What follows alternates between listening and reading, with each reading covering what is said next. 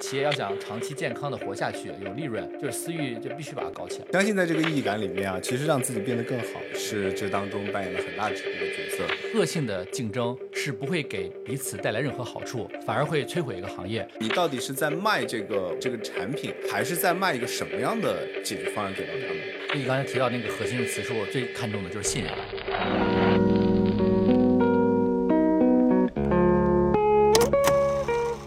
欢迎回到品牌消费观，我是 Leo，让我们一起挖掘有趣的品牌主理人，有料的品牌故事。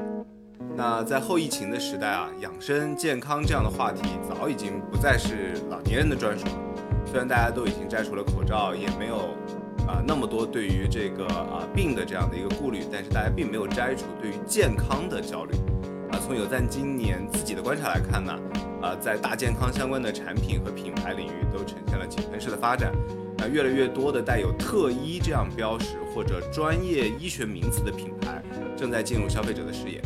啊，今天我们邀请到的嘉宾啊，严兆 Vincent 啊，他的经历非常的特别，北大的高材生，然后宝洁的校友，顶尖的大数据智能技术公司的创始人，现在呢是营养抗衰科技新锐品牌森美的创始人。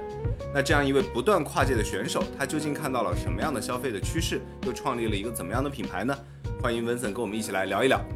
好，大家好啊，我是严照，非常高兴有机会呃跟大家做这样一个分享。就可能开始的时候大家还不太了解啊，就是说呃，包括森美在做的事情和啊，可能 Vincent 个人的这样的一个经历。那我看到其实的确是一个名副其实的跨界选手啊，这个跨了很多的领域啊，从保洁啊，然后到咨询公司，然后做了很长时间的。我们把它叫大数据营销或者叫 Mark Tech 吧，这样的一个公司的创业，然后到最近几年又开始在做一个消费品的品牌，就能聊聊这些经历，这个是一个什么样的这个这个心路历程吗？嗯，可以的，可以的。呃，从哪儿聊起呢？其实，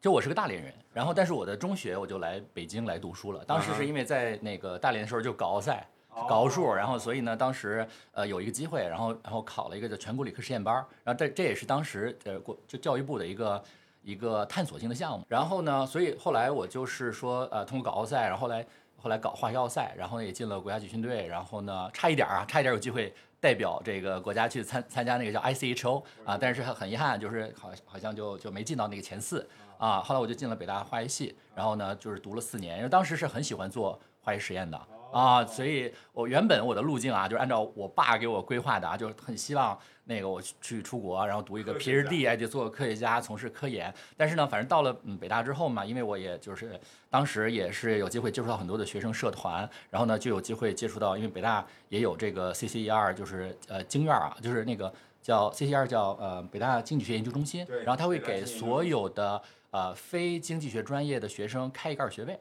啊，所以当时呢，就是我也。就当时确实有兴趣，因为对对商业是很有兴趣的，所以就修了一个经济学的二学位。然后呢，在这个过程当中哈，其实就越来越远离啊，就是我家人啊，对对对对对，就是 PhD 的这个这个路径。虽然虽然当时也经历了这个什么考托考 G，然后申请 offer，但最后其实就没有选择去去去去海外继续读书。然后当时就选择去到了保洁。啊，哪一年的事儿？这是？呃，是因为我二零，因为我是呃九九届的嘛，就是我是呃应该零三年毕业。我零二年的时候，当时保洁 R&D 中心在北大做了北大化学系做了一个呃就是定向的，像一个管培生一样的，就有一个月的一个实习。然后当时就让我接触到说，哦，原来像保洁这样的公司有一个岗位啊，那个 title 非常搞笑，就叫 scientist 啊，要就是科学家，你知道吗？这个 这个岗位，一个应届毕业生去了就可以叫 scientist。然后他说你做的事儿是什么呢？你做的事儿就叫呃在技术上能做什么，就是叫 What's technically um available，嗯哼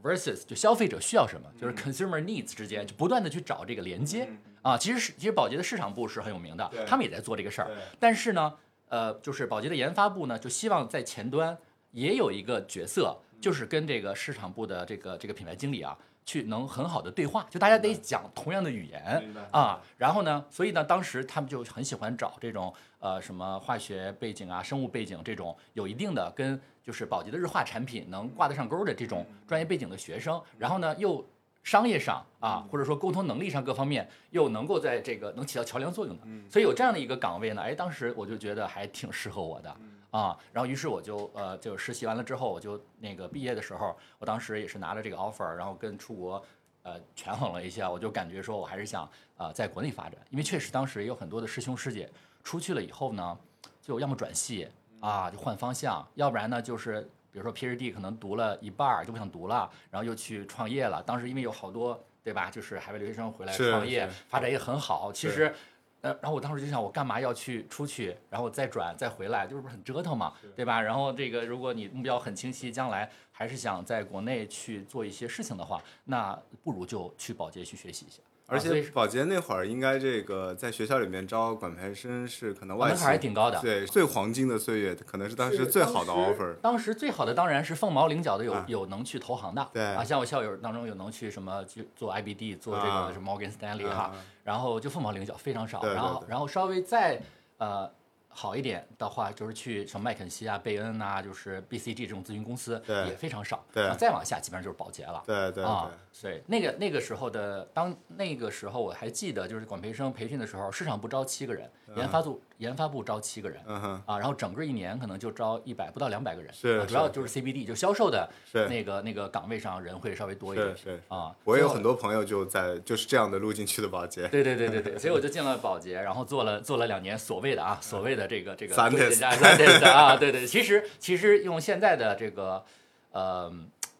这个岗位定的话，应该叫技术品牌经理、technical brand manager 比较比较适合啊。对对对，所以呢，在那儿工作了呃两年的时间，然后后来我就有一个机会，然后去上海，然后加入了一个管理咨询公司啊，也是一个很小的公司，叫 Mars and Company。嗯啊，他是当年 BCG 的一个合伙人，因为理念跟呃就是年轻一辈不合啊，他就比较保守，他就属于说我们做咨询的。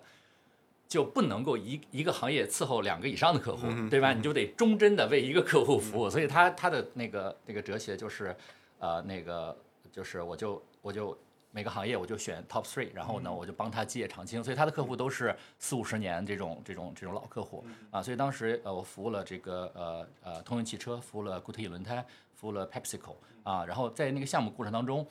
因为我原来保洁的背景，所以我也被更多的分配到跟啊、就是增长策略啊、营销策略啊相关的，所以那个时候就接触到了精准营销。因为当时呃 Goodyear 想要跟那个米其林去 PK，然后预算也不如人多，然后呢 distribution 也没有人更好，然后呢，所以方方面面都需要聚焦嘛。所以当时有一个就是局部区域聚焦策略，在那个过程中我就接触到说，哦，原来有一种营销的形式是可以按城市甚至按这个这个地区去打的，就是那个时候刚刚兴起的互联网广告。对。所以那个我我当时零五年看到这个趋势嘛，其实零五年真的是中国数字营销哈，或者叫对互联网广告的一个一个广告元年，因为那一年是什么英雄的那个片儿的呃副媒体广告在新浪首页上面哈第一次呈现出来，所以大家都会觉得说哦，大家会在一个门户网站做 branding 做品牌啊，所以 OK 的，对，是是一个是一个起始的年份，所以我就是那个时候，然后呢，就是呃看到了这么一个方向，所以当时零九年的时候，当时我觉得我们还是做了一个就是叫创业急转弯吧哈，我们从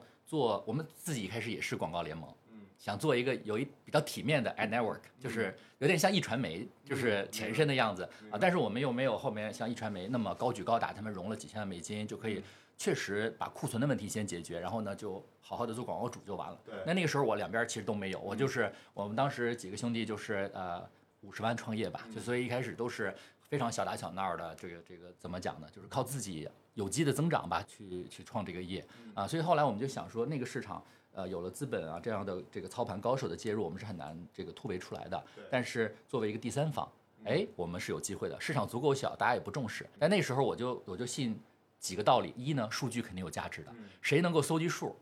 基于数据去做生意，肯定是牛的啊。然后我觉得这个事儿呢，呃，当时也有一点小情怀，是说大家都在。忽悠啊！所有的就是当时四大门户哈、都声称自己广告首页什么流量第一，是那不可能的，对不对？那到底谁真真的好，谁假的好，谁在刷量，谁在作弊？这些呢，后来都通过我们的这个这个第三方的监测技术啊，都能够解决啊。而且那个时候也是随着广告变得不像那么传统的广告位按天去买位置嗯啊，都是后来都是按流量、按按 impressions、按 clicks、按效果去买嘛。所以我们的这个工作的价值从二零零九年啊，随着优酷啊、土豆啊这些视频网站的兴起，嗯哼，贴片开始兴起的时候，嗯，我们的机会就来了。所以其实这个过程是一个从说我做一个联盟，然后我左边呢需要买这个广告库存，右边呢去谈广告主，然后呢做一个相当于一个 Arbitrage，呃一个啊。一个集合的渠道，对吧？对对对这样的一个生意，可能它消耗非非常多消耗资本，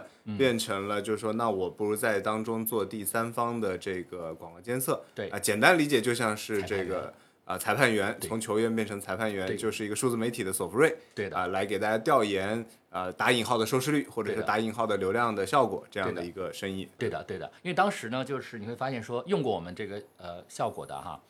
他就是因为当时我们收三个点的费用，就你投一百块钱，我收三块钱，有点像房地产中介这个服务费哈。嗯，但是我们能创造的价值，就是通过抓作弊，我至少能够给你带来十倍的是这个 return。因为一开始的作弊很猖獗是啊，各种刷量，就你一看，而且早年的刷量真的是非常非常粗糙的方式，你知道吗？所以你就不断的创造价值，你让客户感觉到哇，我我花这三个点，我回来三十个点，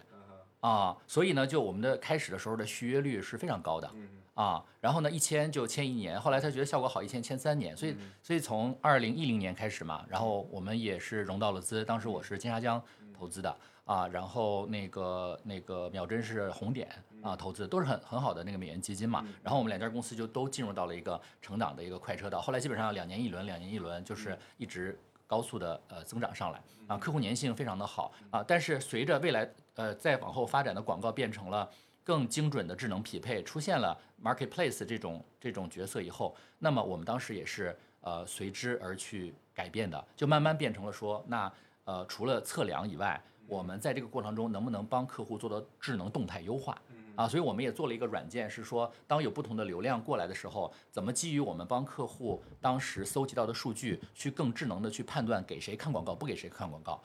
但这个是不是可能会在后来的过程当中有一个显而易见的挑战啊？就是说，PC 的时代其实相当于这个流量是相对移动时代是很分散的。然后呢，这个移动时代 APP 可能这个就越来越聚集了。嗯。另外呢，就是说可能这些啊头部的这个 APP，它相当于也是头部的广告平台，它自身的技术能力越来越强大。对的，它会提供更多的啊好用的工具给到它的广告主，让这广告主自己来投的更有效。是相当于他自己的数据内部是是闭环了，是的，而且可能后期大家应该类似于这个这个掺量啊、作假的这样的行为越来越少了，可能嗯变得越来越、怎么讲，就是越来越客观公正了。嗯所以说这会导致第三方的这样的一个一个市场可能会受限，会有这样的挑战吗？呃，在呃就是呃后面确实就开始数据孤岛，然后呢，大的这也不是中国单一的问题啊，全世界都这样，就是在美国 Facebook 也是一样的，嗯就是数据非常的封闭，你只有在我的这个闭环里面，你才能够享受到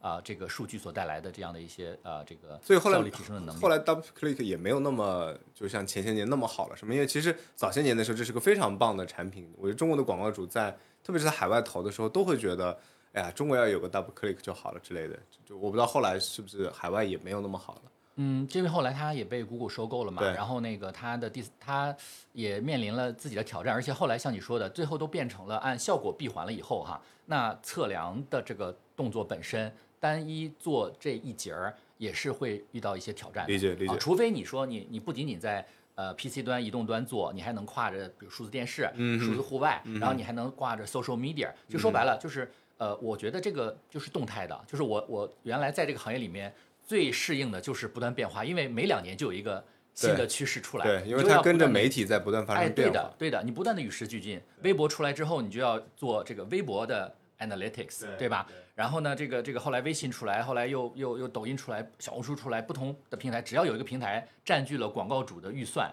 你就必须要去适应它，然后试图把它变成是整个 total 的这个。这个这个这个数字营销投放，甚至就是线上线下打通的投放当中的一个一个环节。对啊，所以我我我觉得呃，就是第三方如果想要就是适应这个这个这个这个这个，嗯，怎么讲呢？这个市场的变化，一种就是做宽，就是你就你就永远用大而全去解决，对哎，然后因为客户尤其是大的品牌，他也不想一对 N，嗯哼，就是你如果一家能把这些问题都很好的解决了，其实效率也是高的。是的啊，所以就我们要做的事儿就是不断迭代，不断迭代，不断迭代啊。然后呢，那个第二个呢，就是说，呃，要不然你就得做做厚一些。所以这是不是就带来了后面这个发生了一个在互联网过去十年的行业这个反复发生的事情，就是行业的前两名合并了。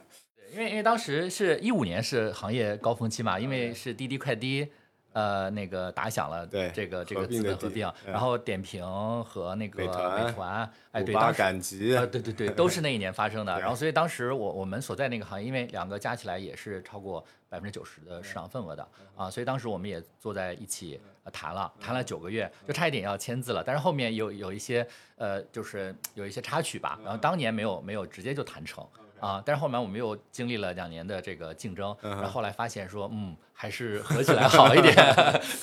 那就是我们一起并在一起，当时的规模。呃，position 也非常好，要不然我说把公司做上市了，我再走啊。我觉得有两三年应该够了，所以当时也是预算了两三年的时间。对，就是这公司现在叫明略科技啊，对，现在叫明略科技啊，对，还是一个就非常优秀的公司啦啊，对，然后在大数据 AI 领域非常领先的头部的这个独角兽的公司。对的，对的，对的。当然了，经疫情也也给整个行业啊，就整个 Martech 这个这个这个 SaaS 行业都带来了一些挑战啊，肯定是有挑战的啊。但是我我还是很坚信，就是说。呃，明辉和这个目前明略的这个管理团队，他们还是有就非常热爱这件这个这个事儿的这个决心的啊，所以我也是呃，我也是就我也我也仍然是公司的股东啊，对，我们也也互相的就会有很多的这种相相互的一些一些一些支持和互相的一些帮助吧啊，对，所以呢，那我当时就是说到了时间嘛，我确实嗯，就是也也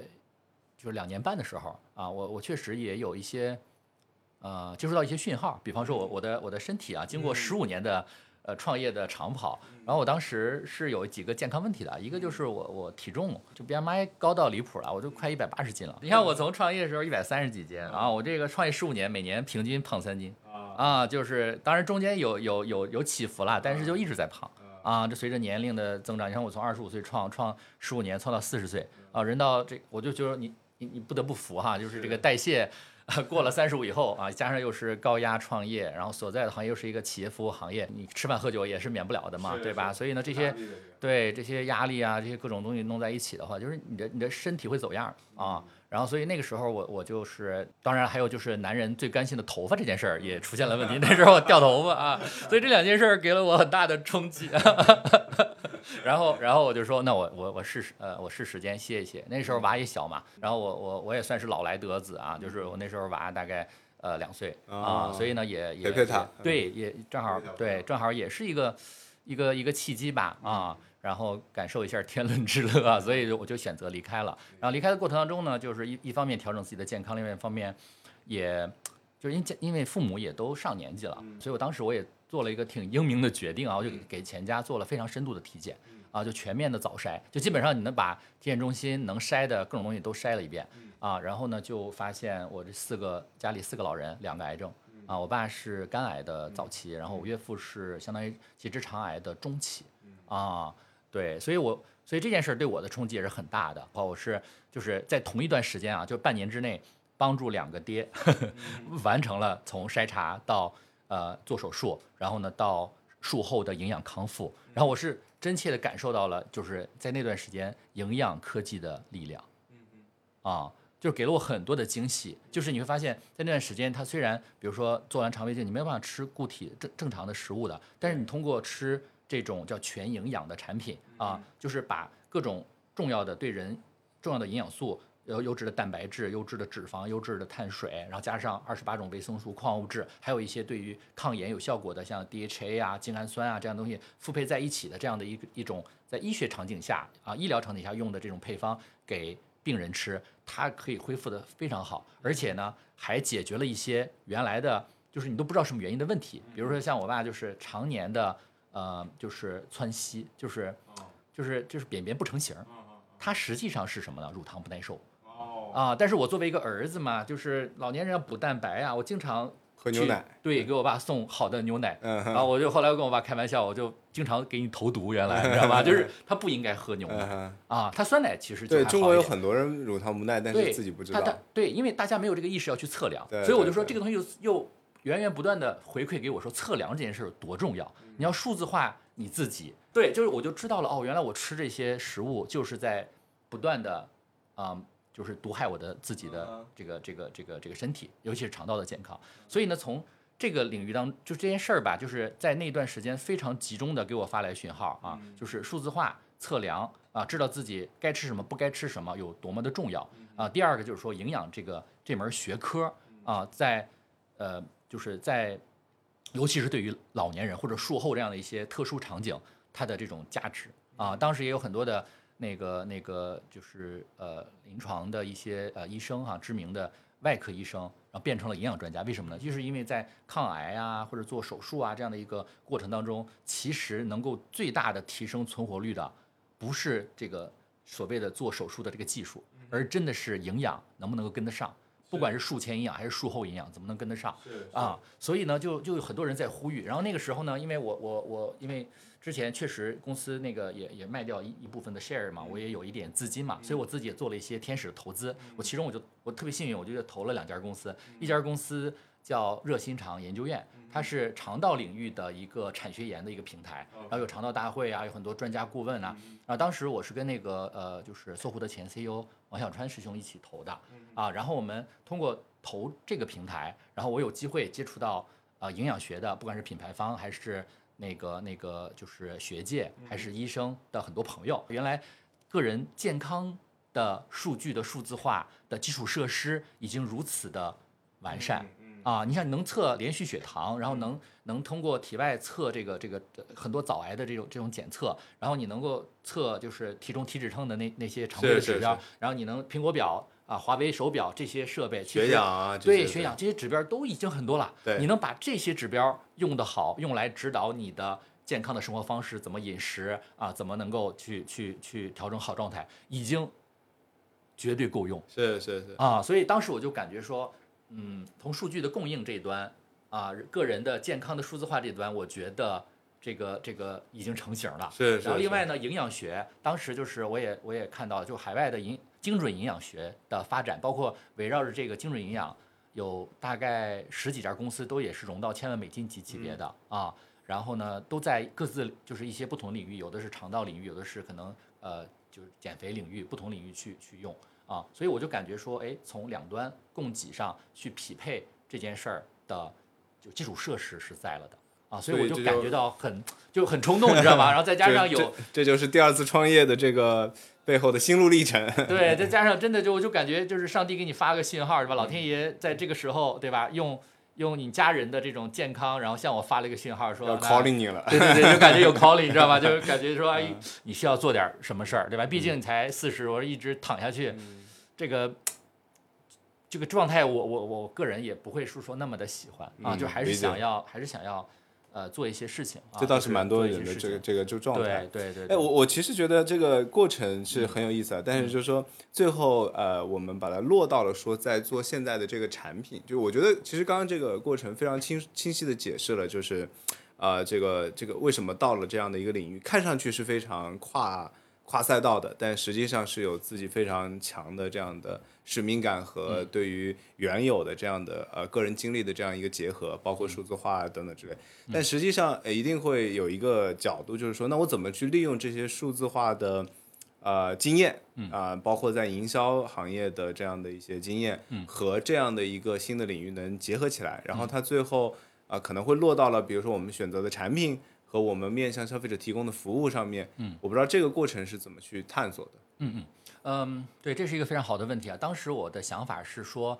嗯，我我想做一个千人千面的营养补充方案，就是说，当我能够足够了解我的用户啊，我他我可能他体检的一些呃数据啊，包括他日常的这些可穿戴设备的这些数据哈，啊，汇总到我这边的话，那我能够帮助他去生产出一个定制化的营养补充剂。对啊，就是千人千面，就每个人都是不同的对。但是你要直接上来做个创业公司做这一步，那大概率就会死翘翘的。对，所以呢，怎么能够通过一个比如三步走，逐步的做到这一步呢？啊，那我我们当我当时想到的就是，我先做一个普适性的，就是一个普适性的一个一个全营养的一个一个产品，然后它具备一些呃成功的要素，比如说它呃就是非常方便，然后呢它这个呃低 GI 低低卡，然后它可以。呃，这个这个呃，从从从剂型上是一个呃我的目标受众能够接受的一个剂型啊，然后成本上啊，包括从产品力上啊，能够呃能够在相对比如一到两个月的时间，能够让人感受到就吃你之后的一些呃效果啊。如果能够满足这样一个条件的话，我先做一个标品。然后呢，下一步是说我可以分性别、分年龄段，然后分场景啊，比如说术后、术前啊，医美后、医美前啊，比如说产前、产后啊等等这样的一些场景去做啊。那那之之后，当用户足够多啊，我可以有点像那个叫定制呃定制服装的感觉，就是你做定制衬衫，其实你你觉得你你其实量完了之后，其实是厂家给你定做的，但是如果它规模足够大的话，它可以为三五百个人。就在一个批次做一样的衣服，啊？你只是你不认识另外这两百九十九个人而已，你以为是完全定制的，所以我们就希望说，怎么能够兼顾这个规模、经济效益和用户的这种呃个性化的这种诉求去结合在一起。这个实际上是我们将来想要长期走的一个方向，但是呃需要可能也许需要十年，也许需要更长时间，我也不知道啊。对，但是呢，第一步我觉得先有一个嗯。就是我们叫健康焕活粉这样一个 One Pro 的一个标品，它能够最起码把我自己和我的父母日常会吃的一些营养补充剂，嗯啊，全部都 All in One 扛在一起。那大家可以，你可以这么理解，原来原来你要花十几份钱买的分别的单品，在我这儿一包搞定。而且我的理念就不是以问题为导向，比如大家现在就是啊，我肝不好我护肝，然后我我我健忘我护脑，然后我眼不好我护眼，然后我我肠道不好我护肠。说护吃点益生菌、益生元，其实这个理念就是错误的，因为人的衰老是一个整体的，是啊，所以呢，当你的年纪已经进入到了比如四十加、五十加这样的一个呃年龄段，甚至啊，就是现在大家因为 创业者高压嘛，对吧？你三十加，我觉得你就已经开始需要很注意了，所以你就需要全面的去呃这个呵护自己的健康，不能说只是单点的去去做这种这种补充啊，所以当时我就用这个理念呃去打造了我们第一款产品。啊，但是呢，嗯，实际的情况确实也是，就是你做这么一款产品，虽然它有诸多的好处，但它的教育成本确实高，对，因为它很新。实际上，我其实想认真跟你讨探讨这样的一个话题啊，就是，呃，刚刚听到这个故事的时候，其实，嗯，我我我我想到说，刚刚你讲到那个你的岳父啊的那样的一个经历，嗯，就说其实啊，人通常而言对自己的健康是一个什么心态呢？就是希望他不要出什么状况，嗯。所以通常都是忽视微小信号的，嗯，因为你觉得自己还挺好的，嗯，然后一旦被确凿的证据证明了自己不好之后，你会迅速的摆向另外一个极端，你会开始非常非常非常担心，然后要立刻解决它这个问题。那从健康的角度来讲，就是需求的诞生就是它摆过去的那一个时刻，在摆过去之前，就好好像所有的这些呃跟健康相关的东西都。就是会导向一个问题，它好像没有什么用，因为我也没发现我有什么需要被解决的。嗯，对，所以这是一个蛮普遍的一个心态。那其实回到这个营养品这样的一个事情，其实也是刚刚讲的一样，为什么会出现说像护肝片啊、像益生菌啊这样的东西？其实可能都是说我已经认为我有了个什么问题，比如说我肠胃不舒服，嗯啊，我最近好像记性不好，嗯，然后我就想要去解决它。当然了，可能可能很多营养片的一个问题就在于说，你发现了问题，你未见得能解决，因为。这不是医学，这不是说你真是有个什么病就立刻能解决掉，甚至医学里面很多的药物也不是说就立刻能够产生效果的，对吧？这是它的另外一个问题。是，但是大部分这个营养品可能就是就是卡在了前面这一步，就是其实我没觉得我有什么特别强烈的需求啊，直到了某一个确凿的东西就是发生了这样一个变化。是的，我就我理解这可能是所谓的教育成本，所以我不知道就是你怎么想，就是。现在我们面对我们的这个可能是啊中老年的群体的时候，在推广这样的一个产品和教育的时候，就其实一个很深深的问题是你到底是在卖这个 One Pro 的这个这个机型这个产品，还是在卖一个什么样的解决方案给到他们？对对，其实这是一个对特别好的问题，这就是过去这一年多哈，我们我自己和我的团队就不断的在在试错，然后在在在试图去。呃，解答的一个一个一个一个问题，就这个事儿可能还得稍微再呃展开来一点点说哈，就是在呃我我先讲一下我们探索这个过程，然后最后会会会呃回答您刚才的这个问题。其实最开始的时候呢，你像我的出发点，这事儿既想照顾我自己，嗯。啊，我比如说我立个小 flag，我说我现在四十岁，我想有机会活这个奔着九十一百去哈，比如带着朋友活过一百岁，那还还我还想让我的父母也。长寿对吧？他们现在七十，那他们能不能活到九十、一百，就一开始是带着一个双重的目标的。对你到底是个三十加、四十加这样这个这个叫中年人吧，嗯哈啊新中年，还是说你其实是想要的是老年？OK，啊，这个事儿其实我们对我们也纠结过，因为为什么纠结呢？就是因为其实老年人吃我们的这个产品，它的见效的体感其实是更强的嗯，啊。但是你想要说服老年人花这个钱做这样的预防性的，其实就跟做肠胃镜、做体检，很多成本更高，很多人说服不了父母去做体检，除非你跟他说这个东西不可退款。是对？吧？这个东西或者是公司送的，对对吧？钱就是哎已经花了哎已经花了，对对，您就去测吧不然很难教育。对啊，所以后来我们真的是又放弃了啊，我觉得这个确实没有办法一蹴而就。嗯所以呢，我们其实是将精力放在，其实就是。嗯，也是看数据，就是人从三十岁开始衰老的这个讯号已经、嗯已经在了，然后四十呢达到一个其实已经非常非常之明显，因为我自己是过来人，对吧？啊，然后五十就已经明显到一塌糊涂了，对就是所以呢，就是三四十三十到五十五十岁这个这个这个 range 实际上是非常优质的嗯啊，非常优质的，就是他事业上已经有所成就，然后身体上也给了你足够的讯号，然后呢，让让你去重视这样一件事情啊，所以呢，我们的核心人群是这个年龄段的，然后呢，从性别上来看啊，是女性为主啊，女性为主啊，尤其是嗯宝妈人群居多。啊，可能从备孕开始到生生生孩子，因为基本上从生孩子以后，就是女生要面临的这个这个这个挑战其实是巨大的。是。啊，她要她要各种适应，跟她如果还要工作的，那就压力就是就是就是就不好仅是像好像 double 的女女性也天生对自己的身体状况会更敏感，更更敏感、更关注啊是的，是的，是的。男生相对于呃 care 自己的确实少一点啊，大家大家就就还是那句话，如果不出现那那几种什么头发呀，什么就就是功能性的啊问题功能性，对对，男友力啊什么的，嗯。他他不太会嗯，他不太会在自己身上去去去去去去。呃，就是花这份精力吧，可以这么说。是啊。所以男人其实挺危险的，一般来讲就是三四十岁猛拼哈，嗯五十来岁就这个这个这个突然之间垮掉的例子太多了，是是啊，这太多了。那说回来，就是啊那怎么到这个解决问题上面？对，哦，对，所以呢，你就会发现说，这个人群确定了之后，那他们最关心的问题是什么呢？他其实并不关心绝对的长寿。你跟他去，你对这个人群讲说啊，你能够活到九十岁、一百岁，那他说这个并不吸引我。如果我不能美美的活到九十岁、一百岁，或者是瘦瘦的好看的活到一百岁，对吧？那没有意义啊。所以呢，就女生的需求还是说我怎么可以在就是同龄人都发福的情况下，我能够保持住身材啊，我我可以减脂，我可以减重，身材管理，我会我的我的衣服，年轻时的衣服，对吧？我的腰围我还能穿啊，然后我的皮肤，因为皮肤是外显的嘛，我皮肤要好，啊所以这也是为什么这么多姐姐都要去做医美的原因，对吧？就它真的是能够让你可被见到的。所以就是脸部和身材这两件事情是最外显的。那我与其跟你讲说你每天早上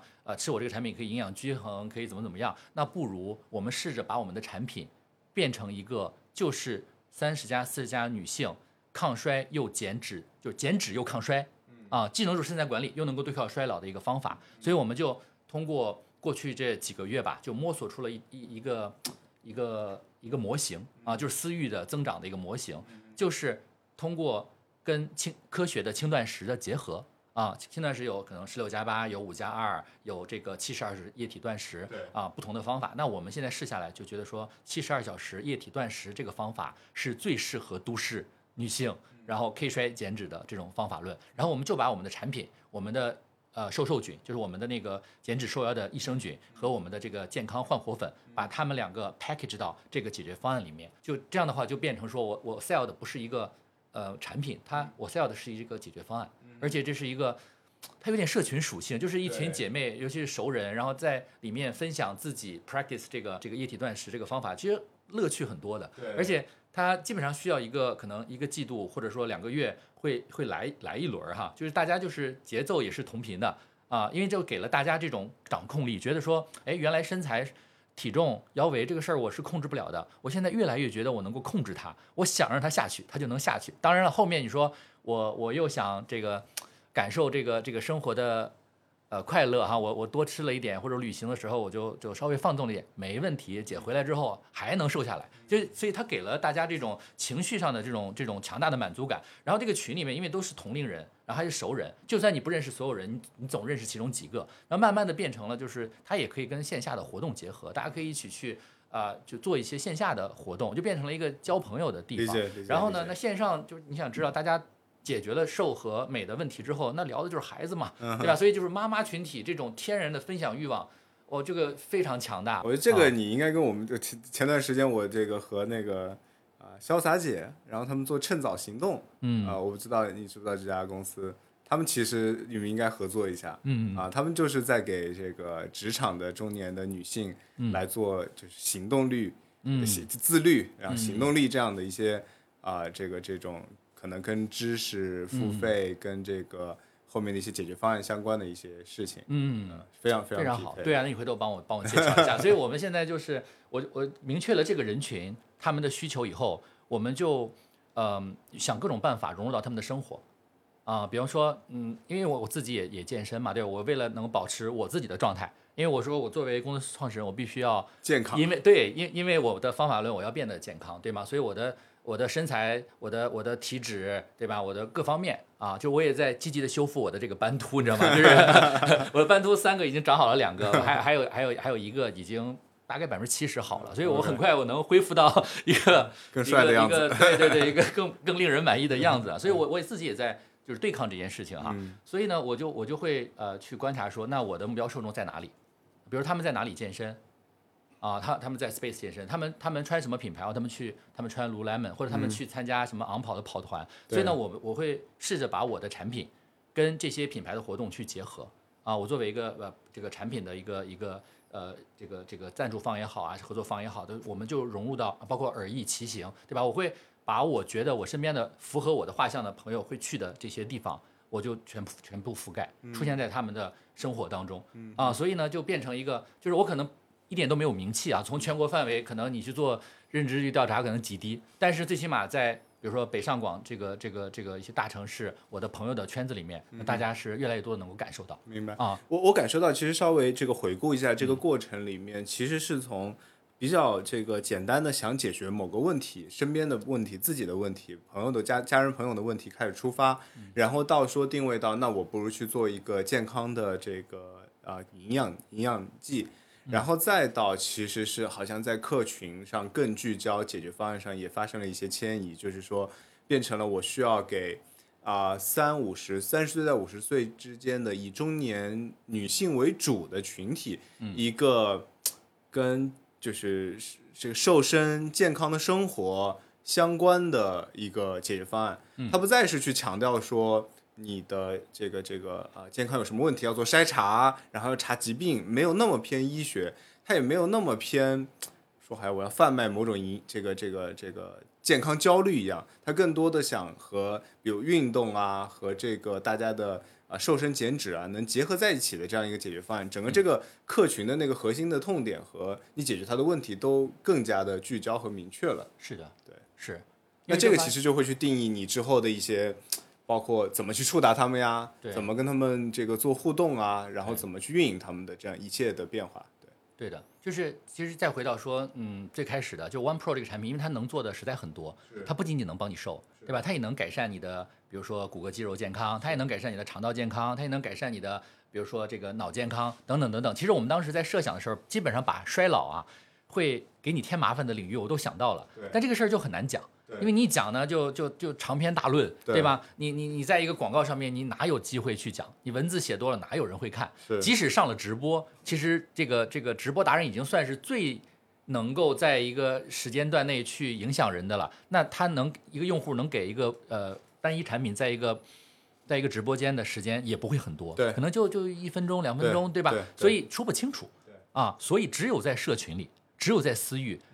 比如说这个百人的减脂抗衰群里面，你有大量的时间机会去分享这些东西。然后为此，我们也做了在线课程，就说白了，我要把一些科学原理的东西规模化的做出来。这十节课在我们做这个抗衰减脂营夜夜段之前，大家先学习三五天，每天两节课，一节课六分钟，对吧？你就先在线的看完，看完之后。哎，然后我们就营养师带着大家去 practice 这件事儿，其实是决定了从私域开始去做啊、这个用户的触达很核心的原因啊。那当然，我觉得私域私域既分线上的，也分线下的。就我不知道说呃，是不是我之呃过去也在开展更多的跟线下的活动、社区包括场所、场空间相关的一些呃联名啊，或者说是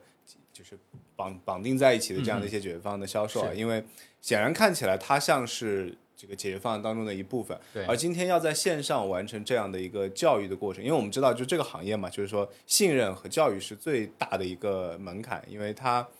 好像不是个必需品，或者至少用户没觉得自己是刚需的产品，对吧？所以教育是个很关键的这个过程。就是我不知道在这个部分上面也花了很多的功夫，或者有一些什么样的有意思的实践。好啊，就你刚才提到那个核心的词，是我最看重的就是信任对，啊，就是信任这个 trust 这个这个事情。这个行业其实是一个易守难攻的行业，就是谁建立了消费者信任，对这个信任能真的能吃一辈子红利对。但是前期的建立的这个过程实际上是非常有挑战的。啊，所以这也是为什么我，你看我们去年七月份正式上线啊，我们五月份发了第一个微博帖，其实七月份正式开始销售啊。对其实上来的时候，我们就选择的一个路径，就是在呃微信的私域里面去做熟人的口口相传。啊，所以那个时候我做了一些什么努力呢？一，我肯定要呃找了一些嗯品牌挚友。对，啊，就是一些能够给人带来信任感的。对。啊，比方说一些呃像那个那个呃，就是我朋友就是王小川，嗯。然后像就从作为企业家代表，然后呢有一些艺术家，就是这个郭宏卫，就是一个呃中年艺术家嗯。的的朋友。啊，还有就是科普达人，包括蓝灿辉，热情商业院的创始人，然后这些人呢，他们就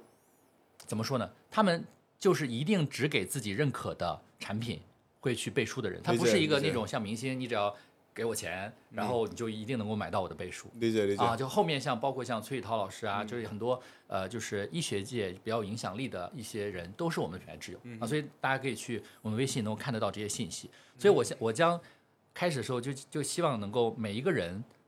他只要出来分享自己的健康观，然后这个内容我们传播出去，就能够建立多一点信任。对啊，这是这是第一个。然后呢，第二个呢，就是呃，我们也要做很多的一些呃专业的论坛峰会啊、请了很多热心肠研究院的那些专家智库到我们的平台上面去做一些分享演讲，有点类似于像 TED 那个风格的演讲，做了这样的一些科普，然后确保说我们的科学的理念跟主流的这些医学界的专家所倡导的啊、就是中国人该有的这种呃营养和健康素养是一致的啊，所以也做了这样一个努力。第三个，当然我们也请了代言，我们请了那个李若彤做了一些短期的这样一些代言，因为她就作为一个五十加的女性哈、就是通过运动啊、生活方式、营养，还是把自己状状态这个这个调整的也比较好啊，所以呢，通过这几种方式的组合，然后我们打了一个信任的一个基础，然后在那段时间呢，为了能够去呃增加我们。呃，就是这种信任感的建立，其实我们做了一些线下的活动，我们做了一些用户的派对啊，其实也是一些亲朋好友，大家呃围绕着就都是因为都有家庭，就是做了一些亲子的派对啊，这些亲子派对都还蛮蛮受欢迎的，确实能够在一段时间，大家就帮我发朋友圈啊，发发发小红书啊，就带来了一些，哎，最起码让人家首次在身边朋友的一些场，就是一些社社媒上面能够看到我们。因为我我的确我自己也体验了整个这个呃产品啊，包括在渠道上面去售卖，包括今天它的定价，我的确觉得如果一个没有被教育过的人，没有被呃身边影响过的人，其实这样的一个客单价作为一个就是线上直接购买还是挺有难度的，就是因为你没觉得它你你需要，所以其实整个这个从种草、被教育影响到购买的过程，可能这个决策链路是相对比较长的，是需要花。啊，专门的设计才能够达到这个这个效果的。的确，它非常需要信任，所以刚刚提到了，从长期建建设一个这个有粘性的品牌、有壁垒的品牌来讲，肯定产品有有有质量的产品和这个个性化的服务，仍然是一个长期需要去去坚守的东西吧。对对对。从呃海外的这个市场和供应的角度，因为我知道我们嗯这个。原料的供应是跟啊、呃、日本有一些关系的，然后当时应该全球选了很长时间的供应链，然后今天也是在用一个跨境的方式再去啊、呃，应该是一部分吧，对，是用跨境的方式再去做业务。从长期的供应的选择上来讲，我不知道你会怎么去考虑，怎么才能增加在产品这一端的壁垒和它的这个能力建设。嗯。呃，供应链的选择呢，当时二一年的时候我是这么考虑的啊。首先呢，因为要做配方领先，所以呢，如果你当上来就在国内生产的话，配方很难绝对领先，因为同质化太严重了。是啊，所以呢，而且嗯，如果真的做得好，太容易被这个这个这个抄袭和复制。对，所以当时我想，我还还是得找一个这个海外的供应链。而当时我想的也是说，因为当时出海的趋势也很强的，所以我我也不想仅做一个呃能够在中国成功的一个一个一个生意，我想将来做一个全就是有机会啊，就是傲娇的。有一个源自中国的对全球生意，还是还是有这么一个大的目标的啊，所以所以从一开始的时候，我就是放眼全球的供应链去做选择，所以澳洲啊，然后啊北美啊，然后日本啊，我都做了一个呃综合的一个一个评估的，然后最后呃经过了一系列的这个这个这个筛选嘛，然后最后确定下来是选择日本，反正主要原因就这么几个，一呢确实监管非常严格，非常的有安全感。然后用户的信任背书天然比较高。然后我我我做过身边这个女性朋友的这个访谈，包括我太太，她们也都比较信任啊。第二个呢，就是毕竟我原来的这个生意，上一个创业项目在日本是有做了四年的生意的。我们在日本的呃，就是 AI 领域、营销领域，然后产业界是有一定的人脉关系的啊。所以当时我也是请了当时啊那个那个 TikTok 在日本的那个呃总裁。然后呢，就是帮助我们牵线搭桥，然后呢，就认识了一系列这个行业里面的优优优秀的工厂的合作伙伴。然后我们当时一共谈了十九个，在疫情下啊，通过视频，反正也去不了，然后通过视频一个一个聊。然后我们我们聊了十九个，最后选了一个，就是在日本也是历史最悠久、规模最大，然后呢品质也最好啊，帮助无数的日本的超级大牌啊都在长期合作的一个呃合作伙伴，然后去开始，而且对方的呃老板也很重视我们。啊，所以给予了我们前期非常多的一些支持和帮助。然后第四个呢，我我有日本的合伙人，我日本合伙人在医美啊，就是整合这种线下医美和抗衰中心的资源上面非常强。所以我们当时就是说，呃，森美从诞生之日起，我就希望它走这个专业路线，就在日本就做成是一个院线级的，就是你去，假如说大家去日本，呃，日本去做什么干细胞啊或者抗衰的一些 service 的话，都能够在院线里面看到我们的品牌啊，大家日本人也好，中国人也好，去的游客也好都能用。所以我觉得这个会带一个。呃，品牌的一个信任背书。啊，所以我上来呢也没有像一些呃人，就是就明明其实是有中国人参与，但他就说我是一个纯日本的品牌，就我们从第一天也没有这么去包装自己，我也我也我永远也不会这么包装自己，我就是由中国和日本，其实我还有一个美国的呃科学家的朋友，然后一起去联合打造的这么一个全球性的品牌。只不过他碰巧呢，这个 CEO 现在在中国，然后呢，那个那个供应链放到了日本，啊，所以我们我们一开始也是说，我将来假如我去美国，很有可能我要在美国建，就是找供应链，啊，美国当地生产，然后当地销售，非常有可能，啊，所以我不会把自己局限在，呃，你就是一个什么品牌，啊，我我是一个世界品牌，理解，就是这么个当时这么个想法，理解，理解。那么，呃，所以呢，目前来讲的话，我们的产品还是百分之百。在日本生产，然后呢，一部分走呃跨境的方式卖，还有一部分是走一般贸易，因为我们也设计呃设计了一个焕活粉的一个年轻版，所以它相对而言就能够符合中国的一般贸易进口的这个法律法规，呢就可以进行线下销售啊，或者说通过国内的电商平台也可以销售啊。那嗯，那将来呢，我肯定是希望能够在中国也建立供应链的啊，而且尤其是希望能够建立一个柔性的供应链，就是我我我可以把在中国。我想做的个性化的那一块给做出来，因为你想在日本去推动这件事儿特别累，嗯，没有那么好的数字化的基础，嗯，对，就是中国在这方面真的还是就柔性这块还是非常牛的，我觉得这个是这个是咱们是世界领先的，对吧？所以我觉得在这件事儿上，我一定会把供应链将来弄回到国内。那你想把这个这个森美就是回到这个品牌的这个概念上，因为我们其实谈了很多想做的事情、产品的样子，这个用户是会怎么去触达这个供应链。回到这个品牌两个字上，你会希望它是一个什么样的品牌？它的 核心的品牌理念会是什么？你怎么去传达？怎么去给这个一个没有听说过的人介绍什么是森美？嗯，从目前来看啊，我们我我们的我们的口号其实是滋滋养无价人生。其实我我们我我希望让大家感觉到森美的时候，其实它是一种就是带着就是爱意。啊，帮助你能够去生活的更健康、更好啊，就是其实还是说帮助用户能够更好的创造美好生活，对吧？那美好生活的前提一就是你要健康，对吧？你要不但要提升寿命，还要提升健康寿命。所以我们希望能够通过影响你的生活方式，怎么吃饭、怎么补充、怎么运动，呃，做成为一个生活方式品牌。啊，但是我们算是一个熟龄的生活方式品牌，因为 面对人其实可能主要还是三十加、三十五加这个这个这个这个人群啊。然后我们希望能够帮助更多的用户成为家庭营养师，尤其是妈妈人群。就是就你会发现，如果一个妈妈妈妈在家庭里面懂营养，全家受益是啊，对吧？上到老人，然后到侧面到到老公，然后下面到孩子，就全家受益。所以我们是很希望能够在提升国人的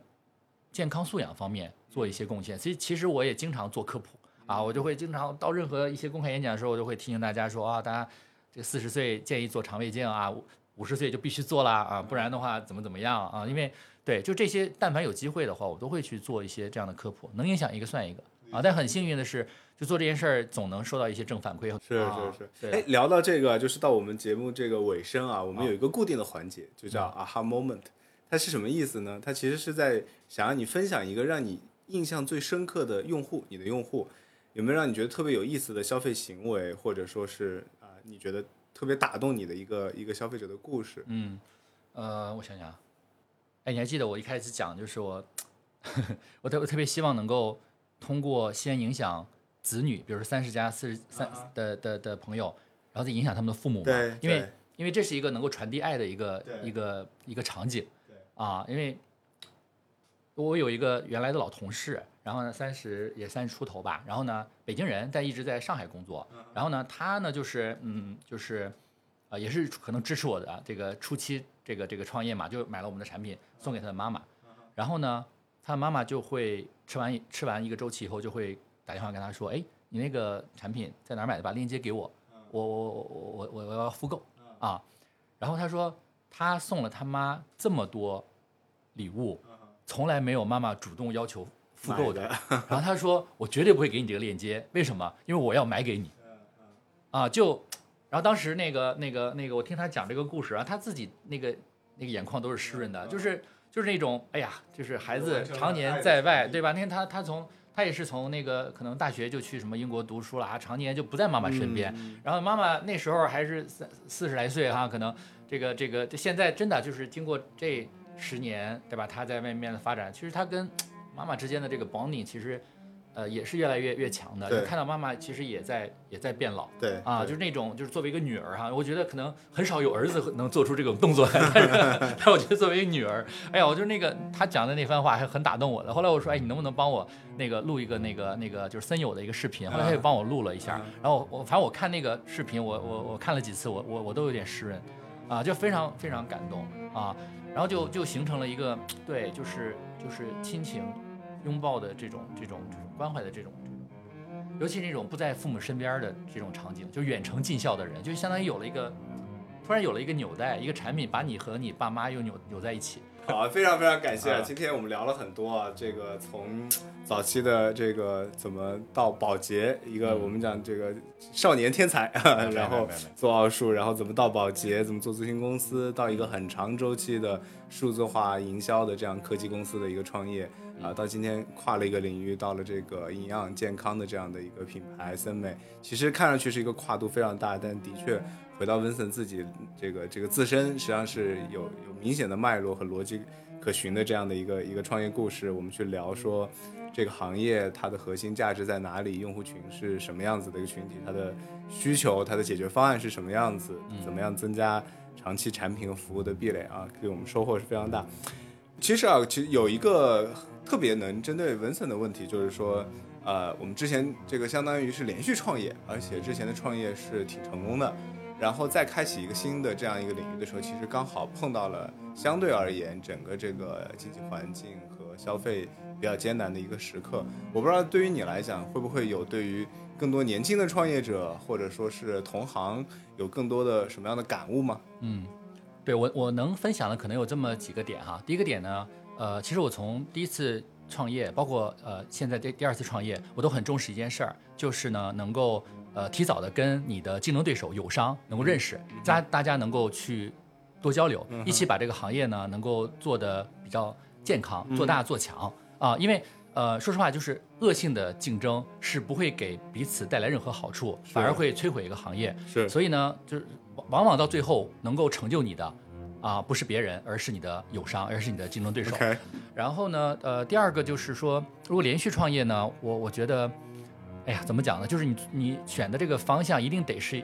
有强大的愿力，就是能够能够支持你能够走下去。因为不管你几次创业，你都会遇到未知的挑战和远远超乎你想象的对的一些困难的，对对。所以呢，你你你，当尤其是当你有有资本放弃的时候，嗯，对吧？你你可你要是没有一个愿力支撑着你，你可能说啊，遇到这种破事儿，对吧？遇到这种。干脆算了，对吧？哎，对的，对，所以我就说，你要要做就二次创业的话，就一定要选，就是这个这个意义感，这个这个使命感能够驱动你，就绝对不放弃的。不然的话，真的还挺容易有那样一些一些时刻哈，就老子图什么呢？对吧？你会觉得是是 干嘛呢？对不对？是啊，就是 我非常能理解，非常能理解。我觉得今天意义感不只是创业的伙伴们最需要的，可能是很多。包括听众，包括消费者都需要的，就人生的意义是什么？这实际上是未来十年一个很大的课题啊！我相信在这个意义感里面啊，其实让自己变得更好，变得更健康，变得更接近啊自然啊，更有生活感，是这当中扮演了很大的一个一个一个角色。对对对，好的好的，谢谢温森。那今天的节目就先到这里啊，我们先这样，再见，拜拜。